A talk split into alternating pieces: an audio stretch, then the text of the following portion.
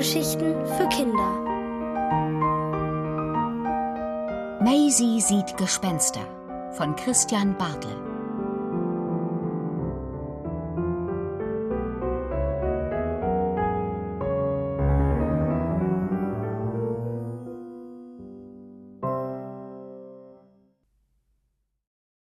Spinnweben über dem Bett. Es gibt zwar jede Menge seltsame Leute, aber kein einziges Gespenst in diesem Haus, ruft Maisie, als sie in ihre neue Wohnung zurückkehrt. Jetzt hat sie alle Nachbarn befragt, aber keiner der Bewohner dieses Mietshauses hat auch nur den kleinsten Spuk bemerkt. Stattdessen hat man ihr Märchen von winzigen Waschbären aufgetischt, von denen nicht mal das Internet gehört hat. Soll uns doch der Nachtkrab holen. Wir sind wirklich am unspukigsten Ort der Welt gelandet. Hierher würde sich nicht mal das verwirrteste Gespenst verirren, sagt sie zu Herrn Spinat. Aber statt des Kuschelgespenstes antwortet ihre Mutter. Kein Gespenst der Welt könnte so schön durch dieses Haus geistern wie du, mein Maisie-Kind, ruft sie aus dem Arbeitszimmer. Dann streckt sie den Kopf durch die Tür. Außerdem möchte ich darauf hinweisen, dass es keine Gespenster gibt. Ihre Mutter sorgt sich manchmal, dass Maisie sich in etwas hineinsteigert. Man muss schon wissen, was Wirklichkeit und was Fantasie ist, hat sie neulich erklärt. Das weiß ich doch, hat Maisie entgegnet. Und das stimmt auch. Allerdings wäre die Welt wesentlich spannender, wenn ab und zu darin gespukt würde. Außerdem fühlt es sich manchmal so an, als ob es Gespenster gäbe. Als die Zweige der alten Weide nachts an ihr Fenster klopften, weil der Wind durch sie fuhr, zum Beispiel. Da lag Maisie im Bett drückte Herrn Spinat fest an sich und stellte sich vor, wie Wesen in zerrissenen Gewändern um das Haus sausten und mit langen, dünnen Fingern an die Scheiben pochten. Das war gruselig, aber vor allem sehr aufregend.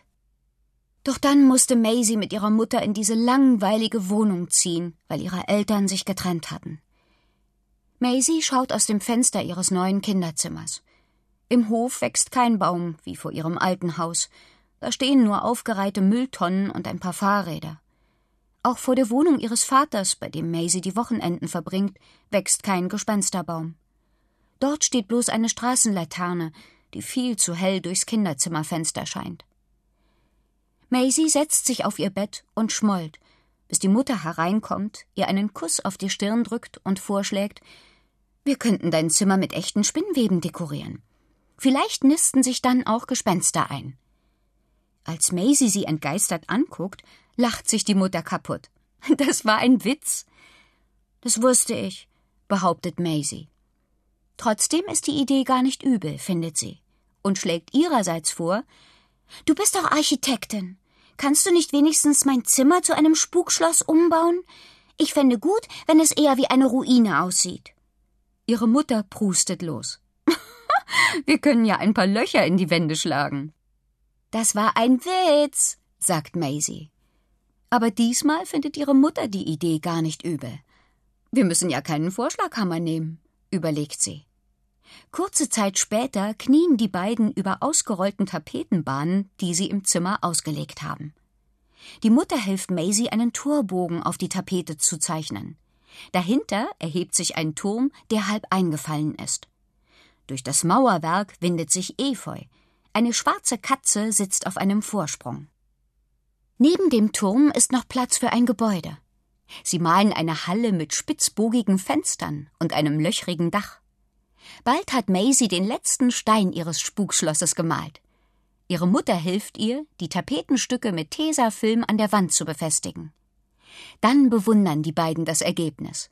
Das gemalte Spukschloss erhebt sich geheimnisvoll düster über Maisies Bett. Der Turm reicht sogar fast bis zur Decke. Wir brauchen noch einen Ausguck für Herrn Spinat, findet die Mutter. Sie holt einen kleinen Pappkarton aus der Küche, den sie anmalen und mit Reißzwecken vor die Fensterhöhle des Turms heften. Jetzt hat das Kuschelgespenst sogar einen eigenen Balkon zum Spuken.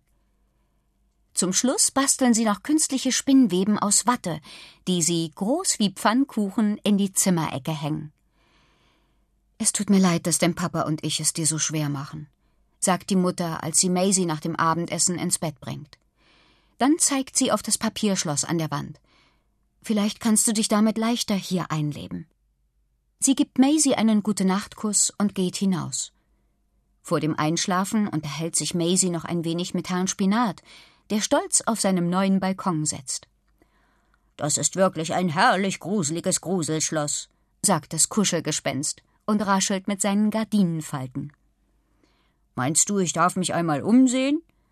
Bevor Maisie antworten kann, ist Herr Spinat durch das aufgemalte Fenster verschwunden. Kurze Zeit später taucht sein Wollkopf als Schattenriss hinter den Fensterscheiben auf, dann huscht er durch den Torbogen, als habe Maisie ihn dort mit Wasserfarben hingemalt. Herr Spinat hüpft über den Hof und verschwindet im Turm. Maisie könnte schwören, dass sie ihn auf der Wendeltreppe trampeln hört, bis er wieder auf seinem Balkon auftaucht.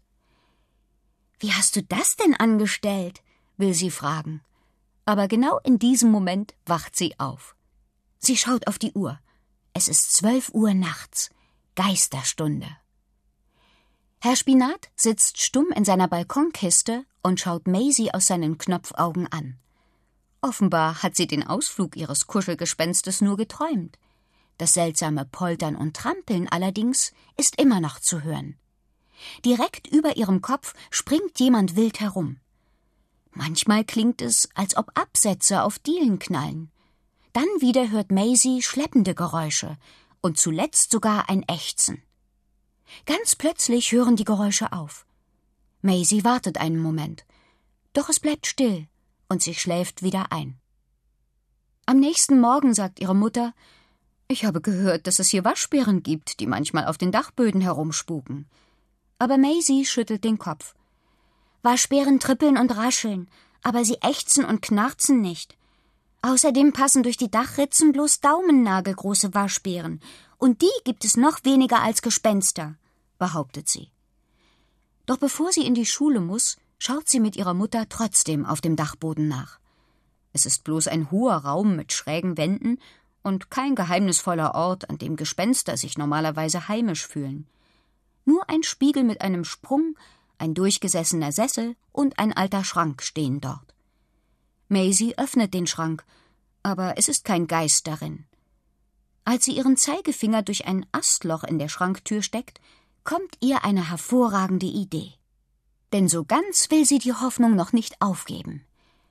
Ich könnte mich nachts in dem Schrank auf die Lauer legen und bis zur Geisterstunde warten. Ich habe keine Angst im Dunkeln, ich habe eine Taschenlampe und ein Kuschelgespenst. Ihre Mutter schüttelt den Kopf. Das kommt gar nicht in Frage.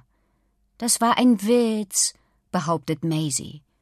So übel findet sie die Idee allerdings nicht.